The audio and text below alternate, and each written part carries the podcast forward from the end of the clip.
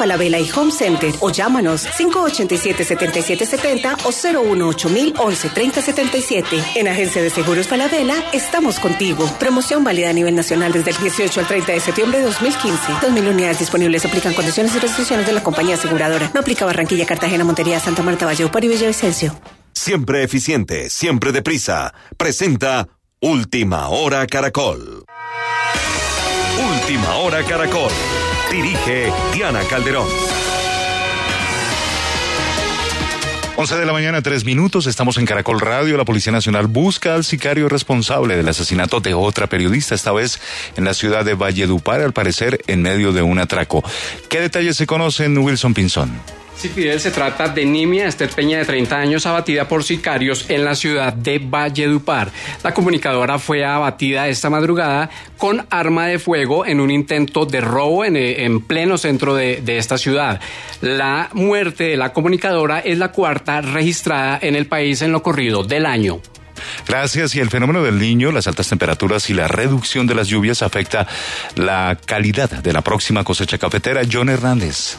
Fidel, de acuerdo con Faber Buitrago, dirigente cafetero del Quindío, la ausencia de lluvias está impactando de manera enorme los cultivos de café, lo que está generando adormecimiento en las plantas y lo que hace que los productores tengan que producir más para poder exportar, situación que por supuesto afecta los ingresos y la calidad del producto a comercializar, lo que genera preocupación. Lo más preocupante y es el llamado SOS de alerta es los efectos de que este verano va a generar en la cosecha del próximo semestre. Ya estamos viendo cómo por la ausencia de lluvia y aborto en los grandes de café. Fuera de eso, y por la misma escasez de agua, en los beneficiaderos el café se está vinagrando por falta de lavado, lo que también afecta la calidad del producto a la hora de ponerlo en el mercado.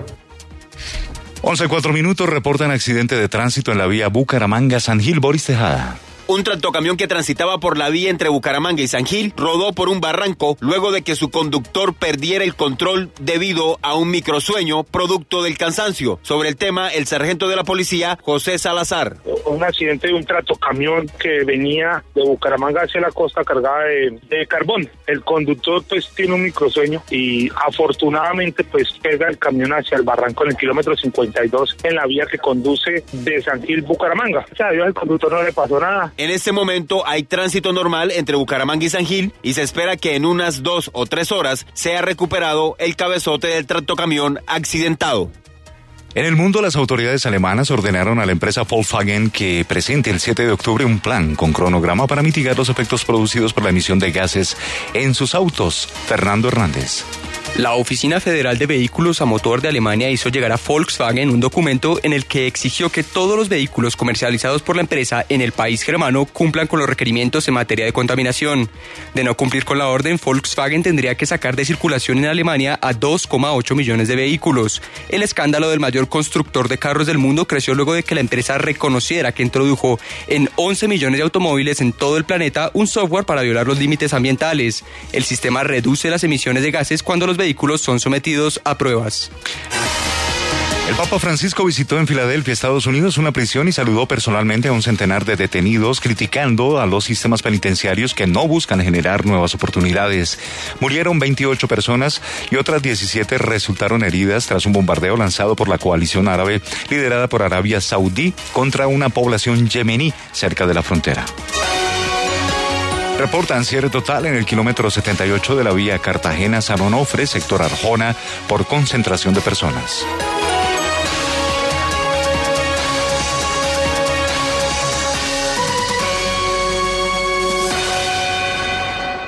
Señorita, para enviar una mercancía. ¿Ah, sí? Necesito que llegue mañana. Son unas flores. Y van con una carta. ¿Así vaya para fuera del país? Creemos en un mundo más eficiente.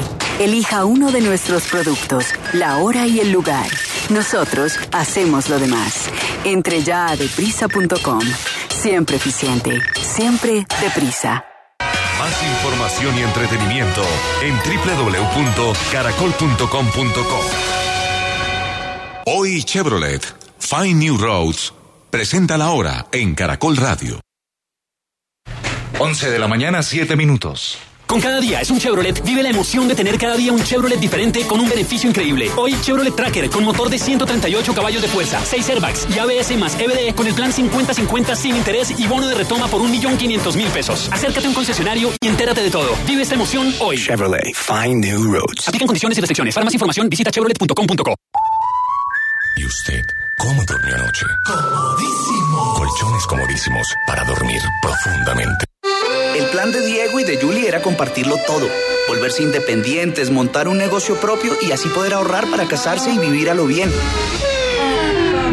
Pero el plan le cambió a Diego y de paso se le cambió a Julie y se fue el entusiasmo, se fue el amor y se fue cada uno por su lado.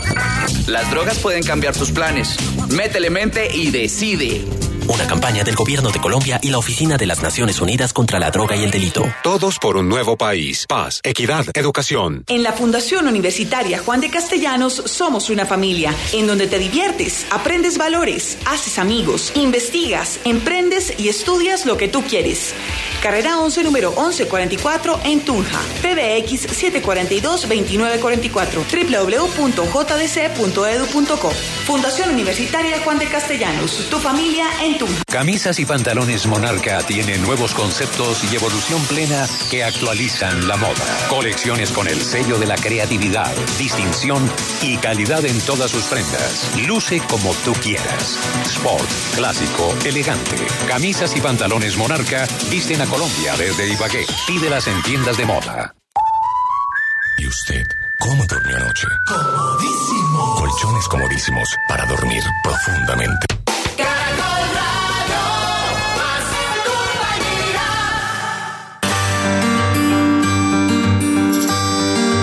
Historia del mundo.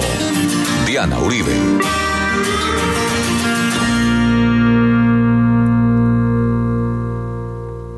Buenas, les invitamos a los oyentes de Caracol que quieran ponerse en contacto con los programas, llamar al 338-0039, 338-0039 o escribir a info arroba la casa de la historia punto com, info arroba la casa de la historia punto com, o consultar nuestra página web www.lacasadelahistoria.com www.lacasadelahistoria.com Hoy vamos a hablar de Tihuanaco, vamos a hablar de Chan Chan y vamos a hablar de Viracocha, creando el mundo de los incas.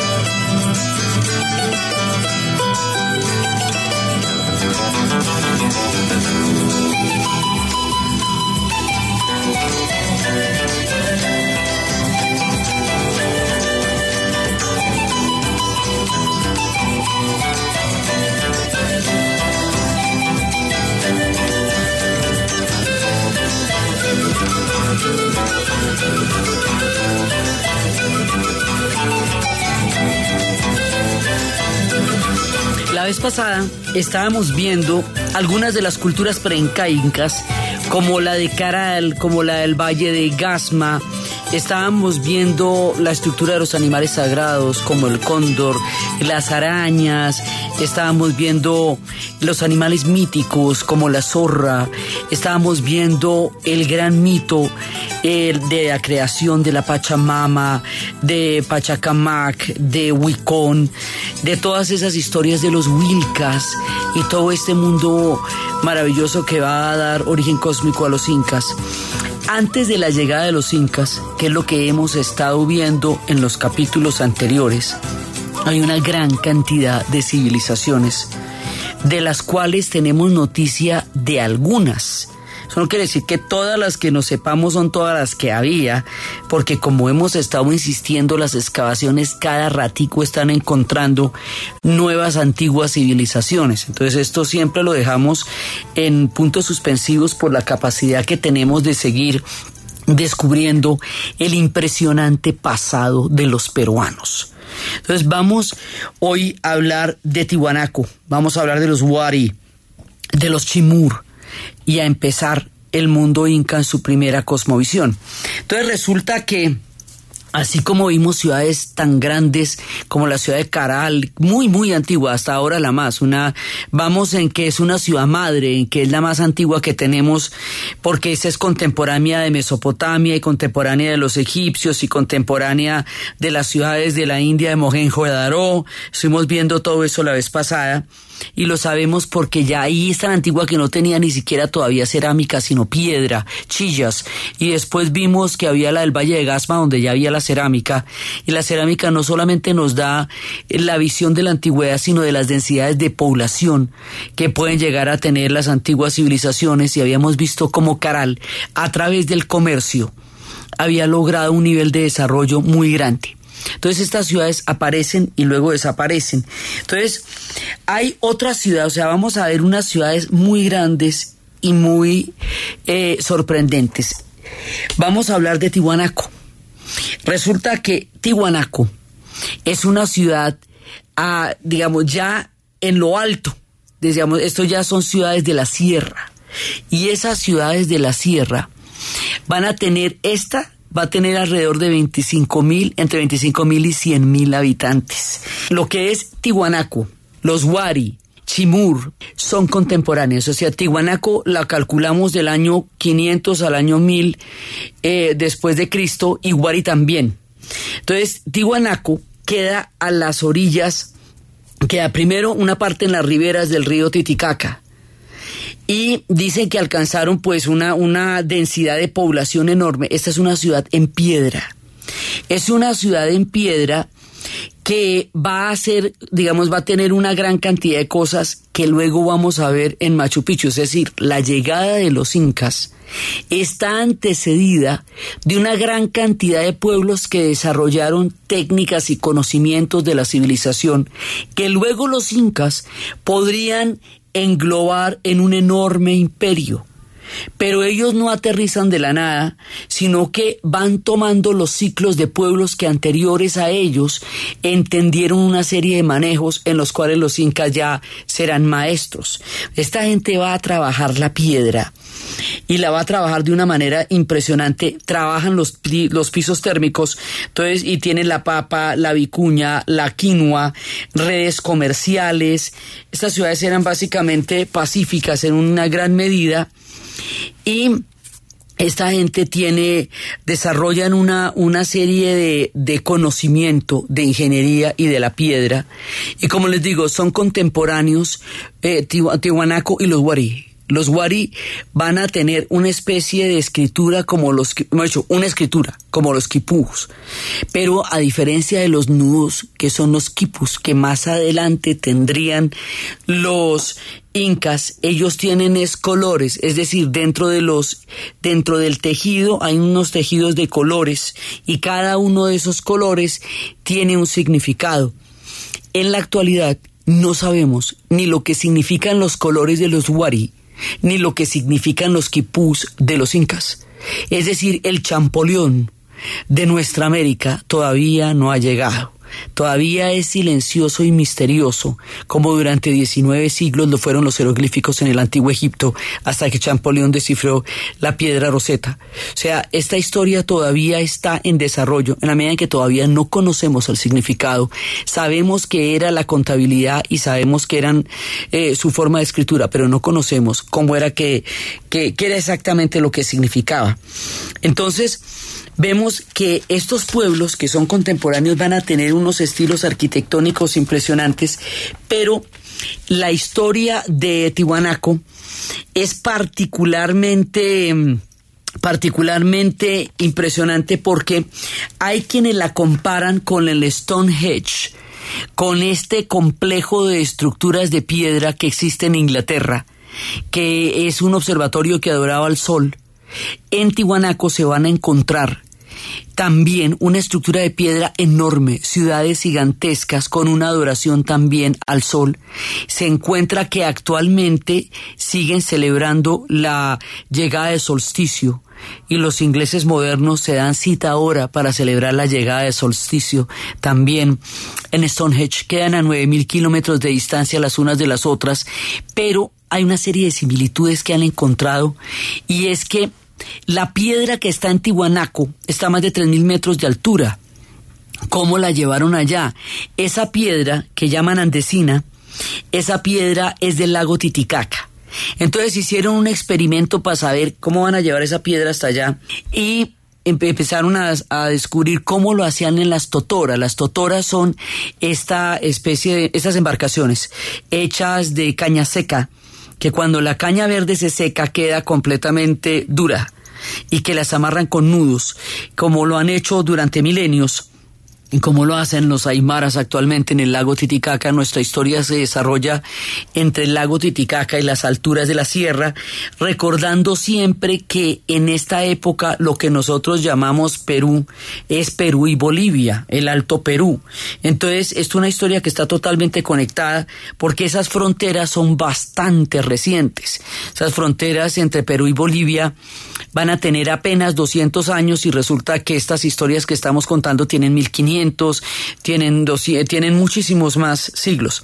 Entonces resulta que el experimento nos muestra que con las totoras sí se pueden cargar grandes toneladas de piedra para poderla llevar a construir una ciudad tan grande como para albergar 40 mil habitantes, entre 25 mil y 100 mil y para tener un complejo urbanístico desarrollado con una, con una gran estructura social como fue Tihuanaco. O sea, Tihuanaco es monumental, es grande. Este está ahí. O sea, Caral está ahí, Tihuanaco está ahí, Chanchan está ahí, Zipán está ahí, eso todo es visitable hoy día. La gente se puede ir para allá y treparse por allá y se la va a encontrar. No son ciudades desaparecidas en el tiempo en términos de la monumentalidad. Lo que pasa es que no tenemos mucho conocimiento acerca de ellas, eh, pero estamos sabiendo lo que arqueológicamente se puede saber de estas ciudades. Entonces, Tihuanaco es una ciudad enorme, enorme, enorme, con un nivel de trabajo de la piedra que por un lado nos decía, eran grandes arquitectos, tenían un profundo conocimiento de la geometría, además por todas las formas, pero también eran ingenieros porque eran capaces de transportar desde el lago Titicaca hasta estas alturas las piedras con la suficiente presteza para poder crear todo esto. Fíjese que la monumentalidad que van a tener después los incas ya la tenemos presente de otra manera en Tihuanaco. O sea, ya aquí estamos movilizando piedras gigantescas y las estamos movilizando en grandes kilómetros, en grandes distancias, para crear ciudades enormes como fue la ciudad de Tihuanaco Además tiene una cantidad de tallado, porque son grandes artistas. Entonces las piedras tienen tallados, esas tallas revelan los animales mitológicos, los animales sagrados, lo que hemos hablado de las arañas y lo que hemos hablado de todos estos aves y también gatos, también hay gatos, gatos hay en todas partes. Donde hay antigüedad hay gatos y ellos lo saben.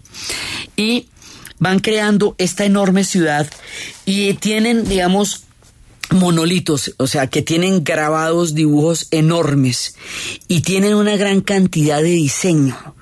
Sí, y hay puertas del sol y conjuntos que se calcula que tienen 15 mil años desde que se crearon, o sea, estaban allá mucho antes y que ellos fueron creándolos y el dios del sol, que para ellos está, digamos, la puerta que ellos tienen, por eso la comparan con Stonehenge, es una puerta que tiene una misma disposición a la que ellos tienen. Entonces, tienen uno de los calendarios que consideran de los más antiguos de la historia humana y tienen una, una gran cantidad de organización entre la caña de la totora y las grandes ciudades que van a crear allá. Entonces, en esta antigüedad, con la, con, eh, donde está formada el sol, la, como el centro de todo, la piedra, la lejanía, tienen una vida ritual, tienen una vida diaria lo suficientemente rica y lo suficientemente poderosa para verse reflejada en una ciudad de ese tamaño. Entonces, así como nosotros vemos ciudades como la de Caral, también tenemos la ciudad de Tihuanaco y la ciudad de Tihuanaco nos alberga otro tipo de civilización, o sea, hay muchas civilizaciones en el Perú antiguo. Si nos ponemos a mirar, tenemos que en el norte están los moches, los chimú, está en Lambeyeque, está el señor de Zipán, están los chavín, que son muy antiguos, están los recuay, están los bicús y están los Wari. Después van a llegar los incas que ya están en el sur y en el lago Titicaca, que están también los aymara. Entonces, el mapa, digamos, de las culturas indígenas es muy grande. Sí, porque al mismo tiempo que estamos hablando de esto, aquí están los quimbayas y están los muiscas, ¿sí? Y abajo están los mapuches. Entonces hay un mundo indígena enorme que está interconectado también y que tiene una gran cantidad de, de influencias los unos a los otros. De la misma manera que habíamos hablado de las primeras naciones en Canadá, que eran naciones que muchas fueron contemporáneas y tuvieron conexiones entre sí, pues estas también estaban conectadas unas con otras y también son contemporáneas. Digamos, eh, algunas son sucesivas en el tiempo, otras existieron exactamente en el mismo periodo de tiempo, como el caso de los Wari y como el caso de la gente de Tihuanaco.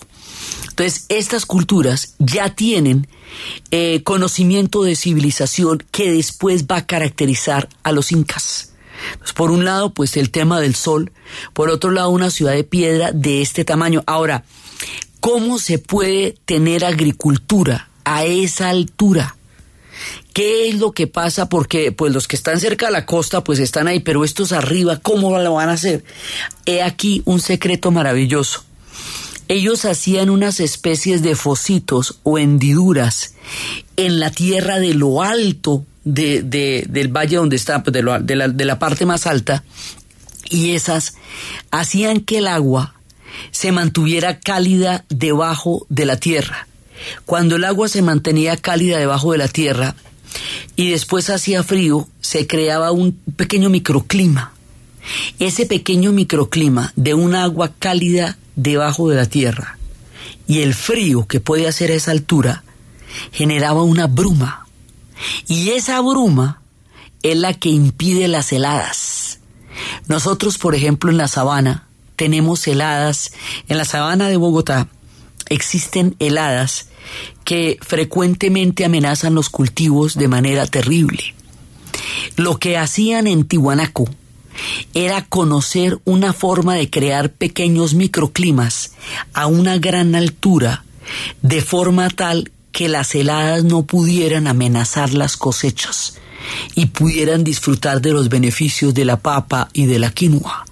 Entonces, esta gente ya tiene un conocimiento de la agricultura muy grande y muy importante, como le digo, todos estos saberes sucesivos y, también sincrónicos en el tiempo, más adelante serán aprovechados por el mundo inca para crear el imperio que ellos llegaron a tener.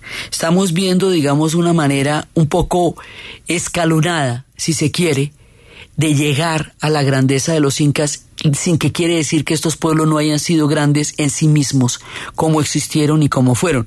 Lo que pasa es que, como les digo, tenemos menos información de ellos de la que tenemos de los incas. Ya después les voy a contar por qué sí tenemos información de los incas y por qué no tenemos sino informaciones arqueológicas de todos estos pueblos. Entonces, por un lado está la gente de Tihuanaco.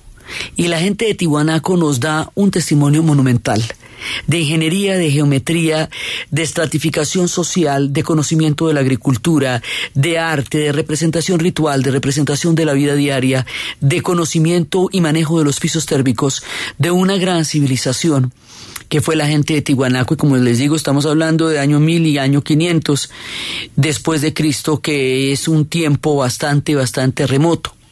Entonces, Aquí estamos con uno de los primeros grandes que les vamos que les estamos presentando, la gente de Tihuanaco. Y ahora después nos vamos a ir donde otros grandes, la gente de Chan Chan.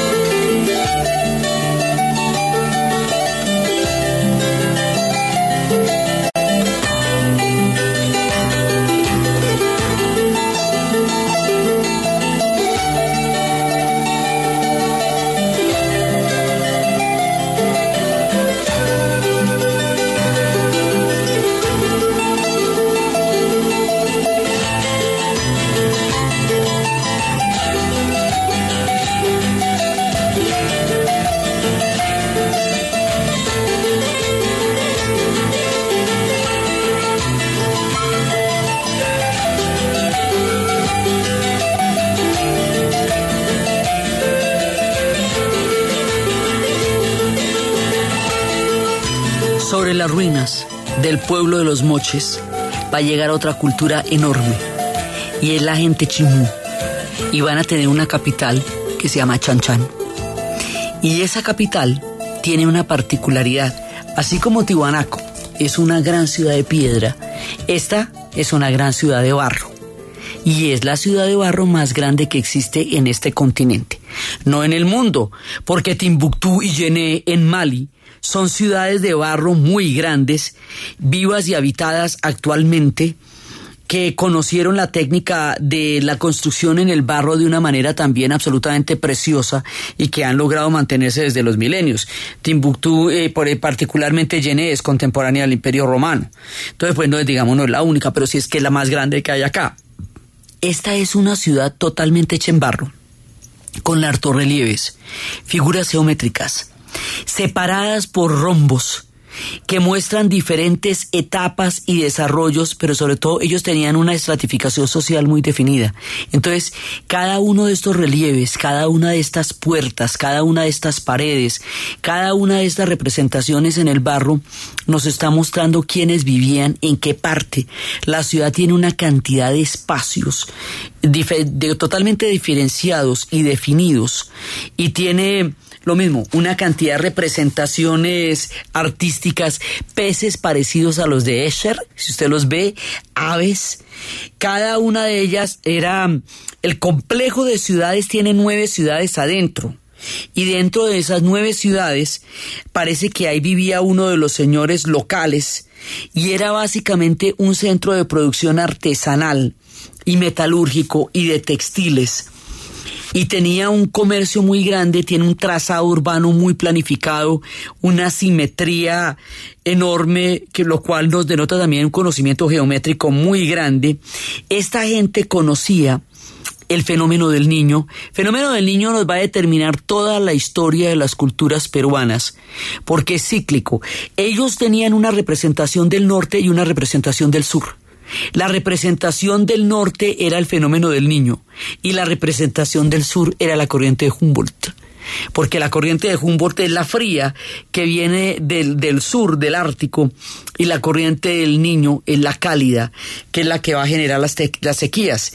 Entonces ellos tienen esta representación de los climas y saben dominarlos de una manera en la cual les permitió existir durante mucho tiempo. Entonces, Así los Simú van a crear una cultura que no se basó en la guerra, sino en el comercio, en la artesanía y en la metalurgia. Es muy importante lo del comercio porque la garantía del comercio es que no haya guerras. Entonces hay una, digamos, como una idea de que estos pueblos pudieron vivir pacíficamente todo su tiempo de esplendor en la historia. Eso no quiere decir que no hayan tenido algunos de ellos sacrificios humanos en condiciones rituales y en condiciones, digamos, de, de viajes trascendentes. Algunos lo tuvieron, pero no tenían guerras. O sea, no tenemos una evidencia de que fueran pueblos particularmente guerreros y sí eran pueblos que nos daban una idea enorme de su arquitectura, de su vida cotidiana y de su vida ritual. Estos pueblos de Tiwanaku y de Chanchan son civilizaciones de un enorme calado histórico, que junto con las de Caral y que junto con todos los pueblos que estábamos viendo de Nazca, conforman una parte de este enorme mosaico de civilizaciones existentes antes de la llegada de los incas.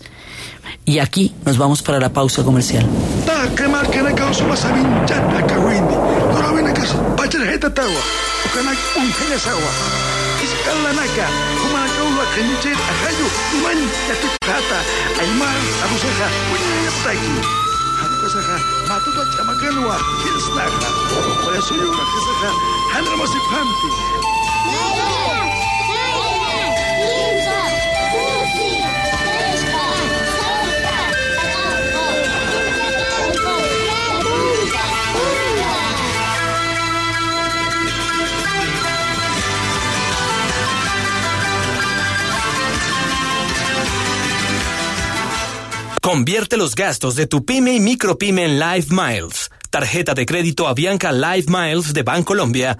Presenta la hora en Caracol Radio.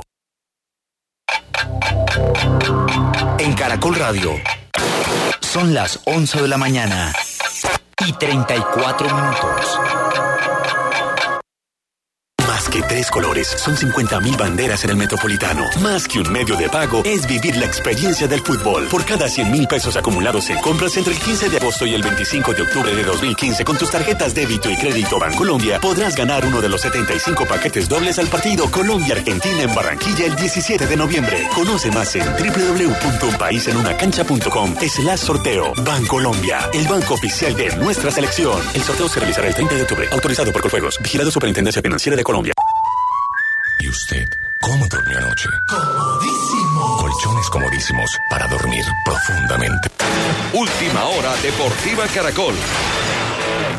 Patriotas y Deportivo Independiente Medellín será el partido que cerrará esta noche la jornada número 14 de la Liga Águila del fútbol profesional colombiano. Medellín quiere sumar para mantenerse entre los ocho primeros. Es quinto con 22 unidades, mientras que Patriotas quiere sumar para salir de la incómoda posición número 14. Nos amplía la información sobre este compromiso Carlos Cepeda. Sin novedades en su nómina, Patriotas quiere volver a la victoria esta noche ante Deportivo Independiente Medellín en el cierre de la fecha 14. El central Carlos Henao y lo que conoce del rival un equipo rápido en la, parte de adelante, sabemos del contragolpe de ellos, entonces yo creo que, tenemos que estar pendientes en la, en la parte de atrás, estar bien concentrados y, y, la que tengamos anotarla y sacar el cero, que es lo importante. El profe Harold es, un, técnico que, estudia muy bien a los rivales, eh, nos, da conceptos sobre ellos y bueno, yo creo que, ya tenemos muy bien referenciados los, los jugadores de ellos y, y lo que tenemos que hacer dentro de la cancha.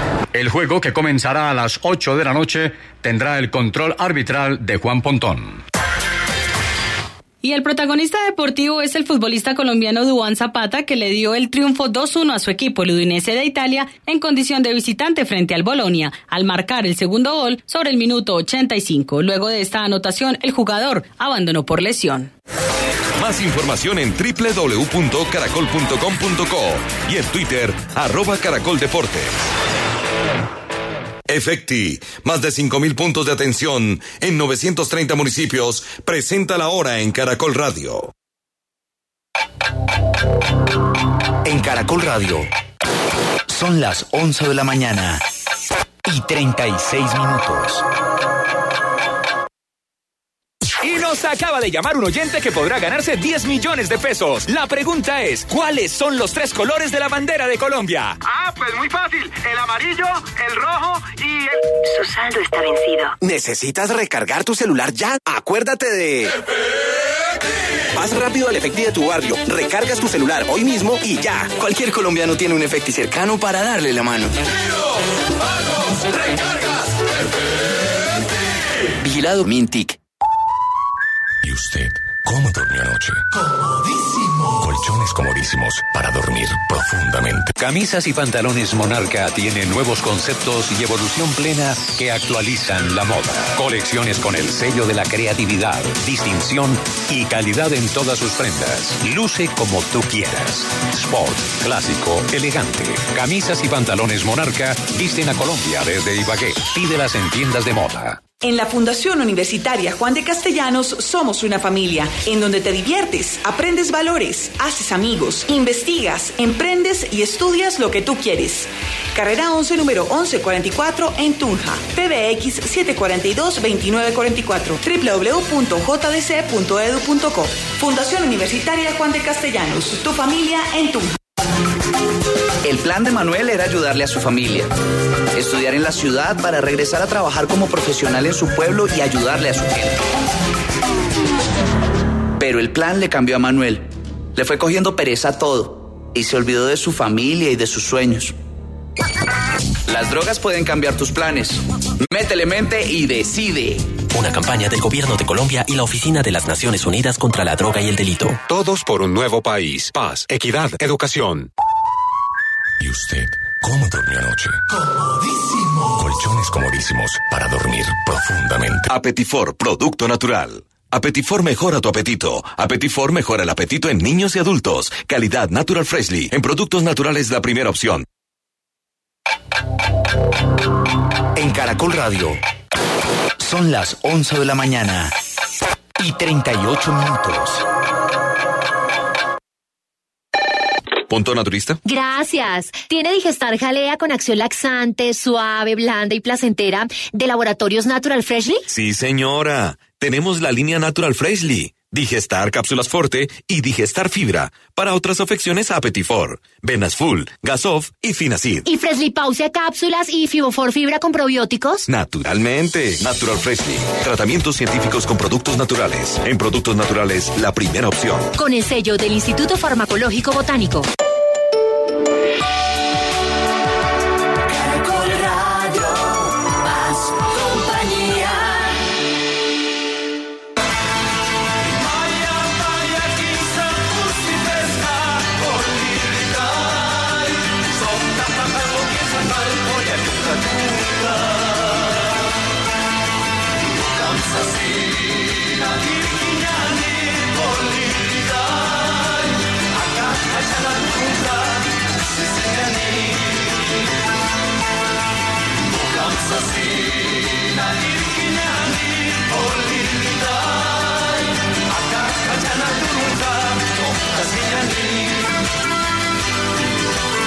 Para la gente de Chan Chan, la civilización está basada en la luna.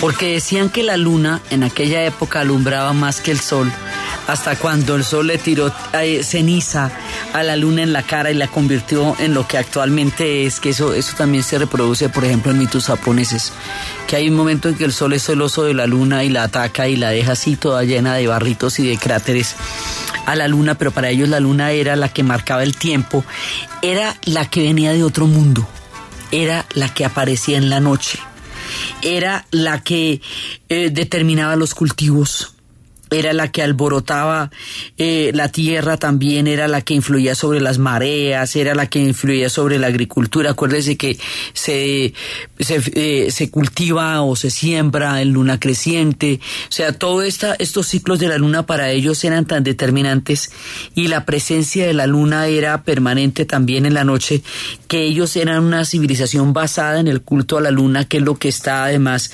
bastante demostrado pues en toda la representación que ellos tienen. Tenían una planificación urbana muy buena, tenían administración, funcionarios, artesanos, campesinos, tenían, digamos, como una sociedad bastante compleja, que era la que tenía esta gente de, de Chan Entonces, de estas civilizaciones, nosotros tenemos lo que vemos, es decir, lo que hay en esas ciudades.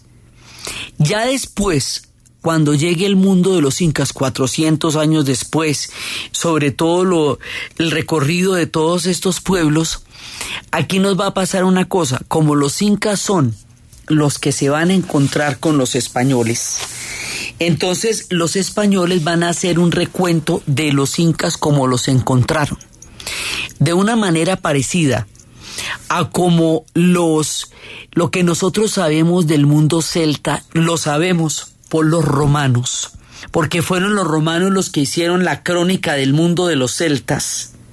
Lo que nosotros sabemos del mundo de los incas, lo sabemos por las crónicas de los españoles. porque los españoles fueron los que, sobre todo, los que hicieron esa crónica, pero sobre todo hubo unos que que particularmente iban por encargo a una determinada zona y esos eran los que se estaban en suficiente tiempo allá para saber cómo era que cómo era que esos pueblos eran. Entonces, esta es una visión mediada por el mundo que tenían los españoles. Hay que tener mucho en cuenta eso porque si bien es de los que más información tenemos de los incas, porque fue con los que se encontraron los españoles en el choque, sí, también eh, es una visión que está mediada por el mundo como los españoles lo concebían. Esto, eh, digamos, son características que deben ser tenidas en cuenta a la hora de entrar a describir la civilización de los incas, porque porque así es, digamos, entonces, por el otro lado también tenemos el problema de que los incas no tenían una sola versión. Cada dinastía creaba versiones particulares porque de las versiones que ellos hacían dependía la descendencia, el linaje, la legitimidad, de dónde creían ellos que venían. Entonces hay muchas versiones y cada una de esas versiones emparenta cada una de estas panacas, que es como se llaman estos clanes familiares ampliados, con una eh, línea de la divinidad que de una u otra manera les dé a ellos una, un poder. O sea, la narrativa mítica y de origen también era una manera de estructurar poder entre ellos. Por eso hay muchas versiones, no hay una versión oficial y fuera de que no hay una versión oficial, muchísima información la tenemos a través de los españoles. Entonces, la información del mundo indígena peruano tiene en las civilizaciones anteriores a los incas el problema de que no tenemos fuentes directas, sino lo que arqueológicamente estamos averiguando de ellos. Y en el caso de los incas tenemos una gran cantidad de información que viene de los españoles, ha habido toda una cantidad de, diferentes miradas sobre la historia que es precisamente la construcción del mundo indígena del Perú. Pero esto es una condición histórica que es importante tener en cuenta. Ahora, aquí hay un concepto que es clave. Resulta que Pachacuti, es un concepto. Aquí vamos a diferenciar dos palabras. Pachacutec sería más adelante un dirigente de las dinastías incas que habría hecho una gran expansión en el territorio. Por eso lo vamos a ver más adelante.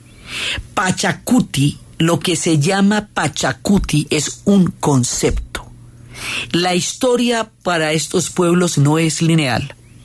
La historia para estos pueblos es cíclica entonces cada tanto aparece una gran civilización.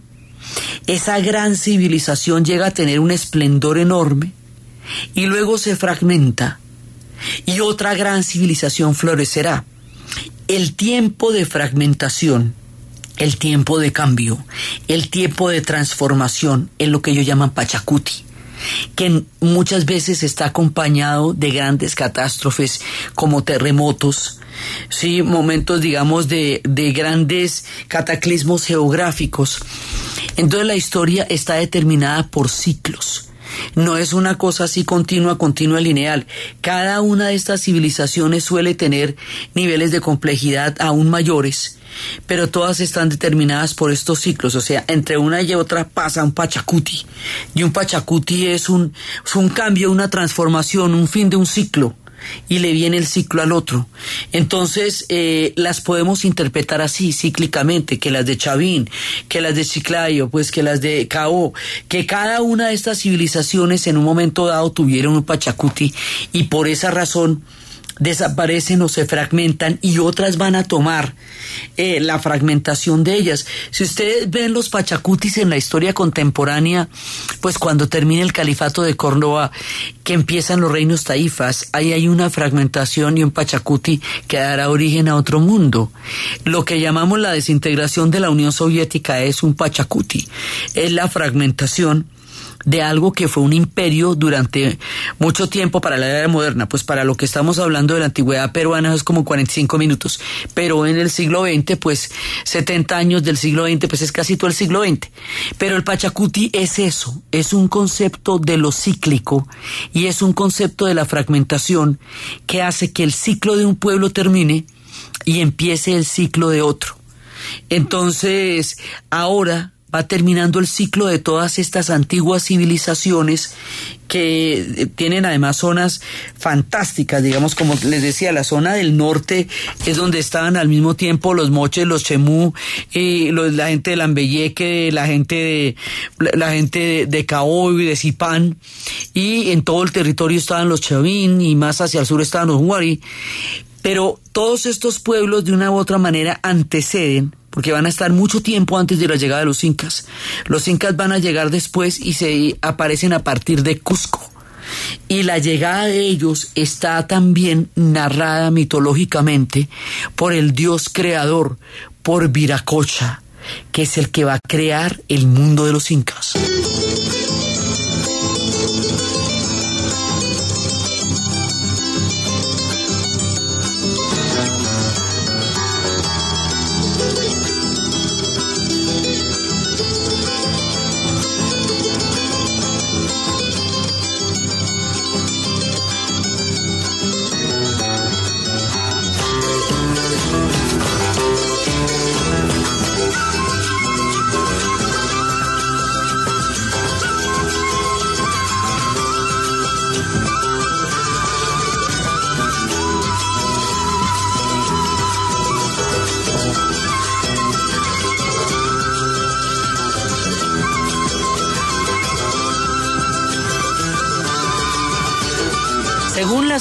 Españolas, de las primeras crónicas se hablaba, ellos recogieron bastantes mitos y leyendas y esta es más o menos la versión que dan de la creación del mundo. Como les digo, es una versión mediada, pero la que tenemos.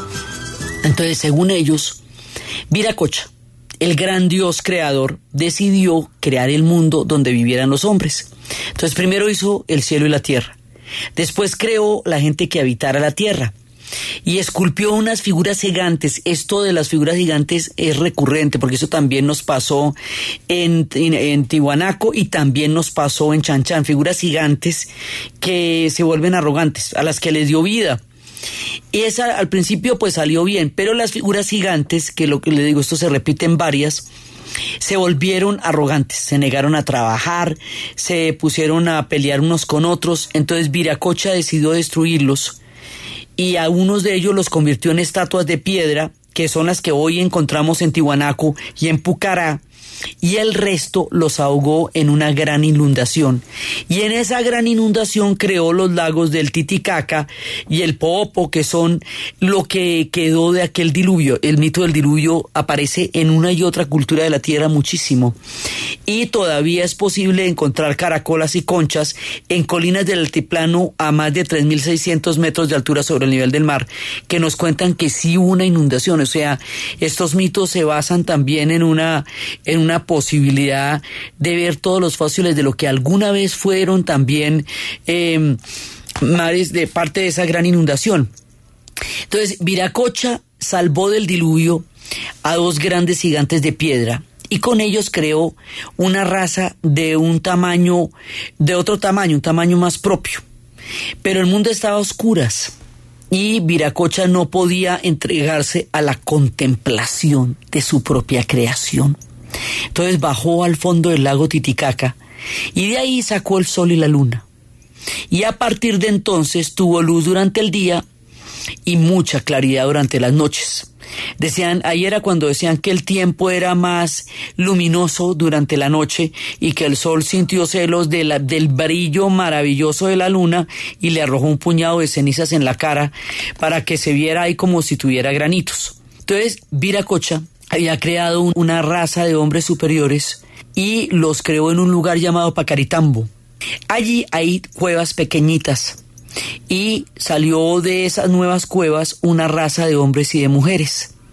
De las cuevas laterales salieron los antepasados de los aldeanos incas, de las del centro los cuatro hermanos y las cuatro hermanas, que serían fundadores de la familia imperial de los incas. Eso también lo vemos en la familia Dogón, en, eh, en el pueblo Dogón, en Mali. Vamos, el tema de las creaciones este, es muy recurrente de un lado al otro del planeta.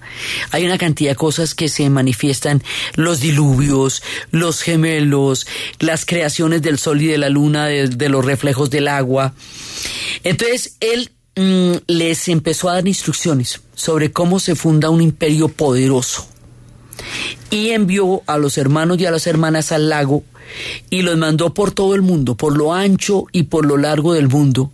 Viajaron por todo el país, estuvieron un año en cada lugar, dos en el otro, así, o sea, a raticos en un lado, a raticos en el otro. Entonces, uno de los dos hermanos, Ayar Cachí, que significa la sal, empezó a, crear problemas, a ponerle la sal a las cosas. Él era el más fuerte de los cuatro y jugaba con piedras y rocas y las arrojaba desde el monte abajo y abrió así grandes barrancos.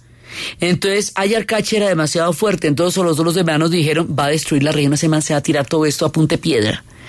Entonces él decía que era que ahí había un magnífico tesoro en las cuevas de las montañas y encerraron allí a Ayarcachi por, pues, pues, por montador y cerraron la entrada. Entonces luego el segundo hermano, Ayar Uchu, el nombre quiere decir pimienta, la pimienta, tomó la decisión de quedarse en la aldea de Guanacarí y en el santuario, convertido de nuevo en piedra como un ídolo, sería inmortal, dijo. El tercero de los hermanos, Ayar Sauca, ¿Qué quiere decir el regocijo? La chevería, pues. Decidió quedarse entre los campesinos cuidando los sembrados, las cosechas y honrando los espíritus de los campos. Los cuatro hermanos, el cuarto de ellos, Ayarmanco, finalmente encaminó su lugar hacia los pasos donde hoy es Cusco. Y con él iban las hermanas Ahí levantó la capital. ¿Cómo era que decía? Viracocha lo llaman el señor de las barras, de las, digamos, de las varillas, porque tiene unas, el icono tiene unas varillas de oro. Entonces dice, ustedes van oscultando la tierra, y la van oscultando, y donde la sientan blandita, la clavan, clavan la vara de oro, y donde claven la vara de oro, ahí va a ser Cusco. Y eso es lo que van a hacer. Entonces empiezan a examinar y, van a levantar la capital del imperio allá. El tema de la vara de oro es muy importante porque la tierra del desierto es seca, dura. Sí, y una de las, digamos, de las cosas que conocía la gente de Tihuanaco en esas alturas era el fango de la tierra para poder cultivar. O sea, ellos tienen el conocimiento que ya tenía la gente de Tihuanaco de las alturas entonces, con la vara de oro van determinando la exactitud de lo que va a ser el centro de la ciudad y empiezan a fundar Cusco, que más adelante se le va a decir el ombligo del mundo.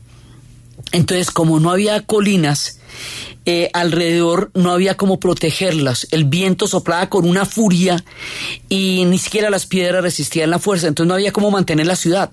Entonces Ayarmanco decidió que la única idea era capturar el viento y meterlo en una jaula de una llama hasta que pudiéramos crear la ciudad porque si no el viento no lo dejaba. Entonces le dijo a su hermano que había al que había decidido quedarse en los campos, al escuchar el rugido del viento que no dejaba trabajar, dice, ¿qué, qué hago yo con este viento?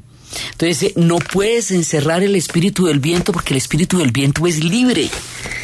Entonces, pero ¿y cómo hago para hacer la ciudad? Deme una solución. Le dijo a Germán, entonces dijo, bueno, vamos a hacer una cosa. Yo sé que eso es complicado hacerlo con el tiempo.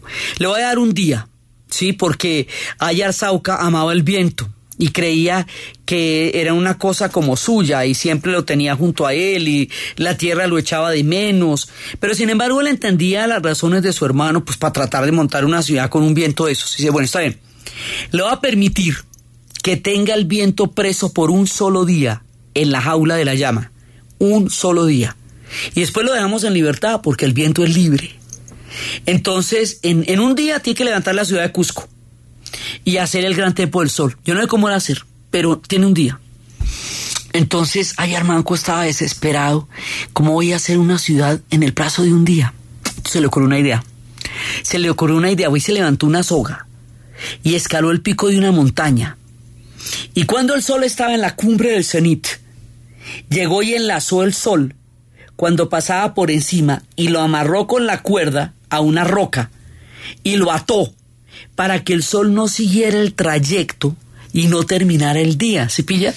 Entonces queda ahí detenido y de esa manera le digamos se, eh, cogió el tiempito para que pasaran días e incluso semanas y hasta meses Y en ese tiempo que no hubo noche fue cuando construyó el Templo del Sol y toda la ciudad. Entonces, por eso la gran roca que se eleva sobre la ciudad de Machu Picchu lleva el nombre de la parada del Solve, porque allá lo paró para poder crear todo esto. Y luego ya lo dejó seguir y sacó al viento, pero ya había creado la ciudad. Entonces ya tenemos la capital, encontramos la tierra, la vara, Cusco, y ya la podemos crear porque porque logramos transar con el viento y transar con el sol. Entonces ya dejó en libertad al sol para que pudiera continuar el día, ya había levantado la ciudad de Cusco, concluyó, ahí concluyó el templo del sol y el día volvió a tener fin. Entonces ahí Armanco abrió la jaula de la llama, el viento voló hacia las montañas para mantenerlo lejos de la nueva ciudad. Ahí Armanco levantó las montañas que le impedían el paso y que le impedían también la destrucción de lo que fuera creado por la mano del hombre. Aquí hay una cosa muy importante. Las montañas altas y escarpadas de las cumbres de los Andes, para el pueblo de los incas es una protección, no un obstáculo. Ahí hay otro concepto distinto, porque es que resulta que la gente que tiene el desierto, los vientos son muy duros en el desierto. Pero si usted tiene esas montañas de ese tamaño, eso lo protege del desierto y permite que las ciudades se conserven en las grandes alturas. Entonces las grandes alturas, lejos de ser un obstáculo para la creación de ciudades, son la protección que las hace posibles. Y todas estas sabidurías nos van dando el gran mundo de los incas. Ya entramos, ya llegamos al mundo de los incas. Ya hemos recorrido milenios, ciudades madres, ciudades antiguas, muchas formas de civilización para llegar a lo que más hemos conocido de la historia del Perú, el mundo de los incas. Entonces la manera como este imperio va a ser así de grande, su cosmovisión, toda la continuidad de su permanencia cósmica sobre la Tierra y todo el poder gigantesco, cósmico, espiritual, de ingeniería y de todo del gran imperio inca, es lo que vamos a ver en el siguiente programa y en algunos de los programas que vienen, porque con los incas nos vamos a tomar nuestro tiempo.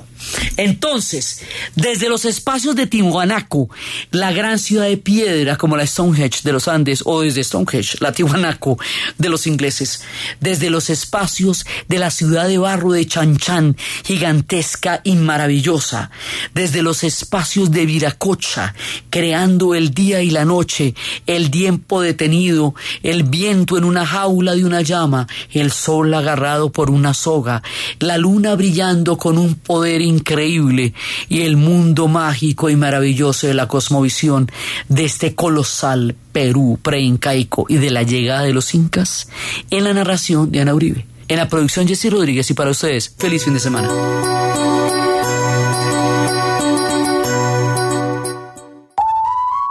¿Y usted cómo durmió anoche? Comodísimo. Colchones comodísimos para dormir profundamente. Sí, es un nuevo Renault Colombia evoluciona. Renault evoluciona. Renault presenta la hora en Caracol Radio. 12 en punto. Pérez, perdimos un carro en el parqueadero. ¿Cómo así? Sí, me pidieron un Logan Beige y no lo veo. Pero si estaba en el parqueadero 6. Sí, yo sé, pero aquí hay otro Renault. Ese es, ese es un Logan. ¿En serio? ¿Este es el nuevo Logan? Sí, créelo, es un Logan. Visita nuestros concesionarios y conócelo. Nuevo Renault Logan. Colombia evoluciona. Renault evoluciona. Todo lo que pasa, pasa en Caracol Radio. En Caracol Radio, el noticiero del mediodía. Dirige Diana Calderón. Hola, ¿qué tal? ¿Cómo les va? Son las 12 del mediodía, un minuto. Aquí están las noticias del mediodía, hoy domingo en Caracol Radio. Otra periodista fue asesinada en un asalto en las calles de Valledupar. Su nombre, Nimia Esther Peña, el director de la policía, dice que se avanza tras la pista para dar con el sicario. Les contaremos lo que ha ocurrido con el traslado de alias El Loco desde el departamento de Sucre hacia Pitalito, donde tendrá que responder por el asesinato de la periodista Flor Alba Núñez en Pitalito, en el departamento del Huila. Fue denunciada una nueva incursión de militares venezolanos en Colombia. Ya las autoridades en norte de Santander esperan el retorno de los dos contratistas de Ecopetrol que fueron tomados por los militares del vecino país. Sin pistas están las autoridades de los asesinos de un norteamericano en las calles del poblado este fin de semana, pero continúan eh, sumando elementos para dar con los responsables de este hecho. Hoy el Papa Francisco se reunió con víctimas de abuso sexual por parte de sacerdotes, educadores y también miembros de sus familias. Les contaremos qué está pasando con el presidente Santos en Nueva York, donde se ha comprometido en un foro internacional a trabajar para reducir la tasa de mortalidad materna. Y hace pocos minutos, a través de su cuenta en Twitter, el presidente Santos informó sobre el fallecimiento del excomandante de las fuerzas militares, el general Fernando Tapias. A esta hora las autoridades tratan de controlar 30 incendios forestales que permanecen activos en el país. En deportes, ¿qué tenemos? Juliana Salazar, muy buenas tardes. Muy buenas tardes, Fidel. A esta hora se desarrolla la prueba masculina de ruta de los mundiales de ciclismo en Richmond, Estados Unidos. Son 261 kilómetros. Tenemos esperanzas con Rigoberto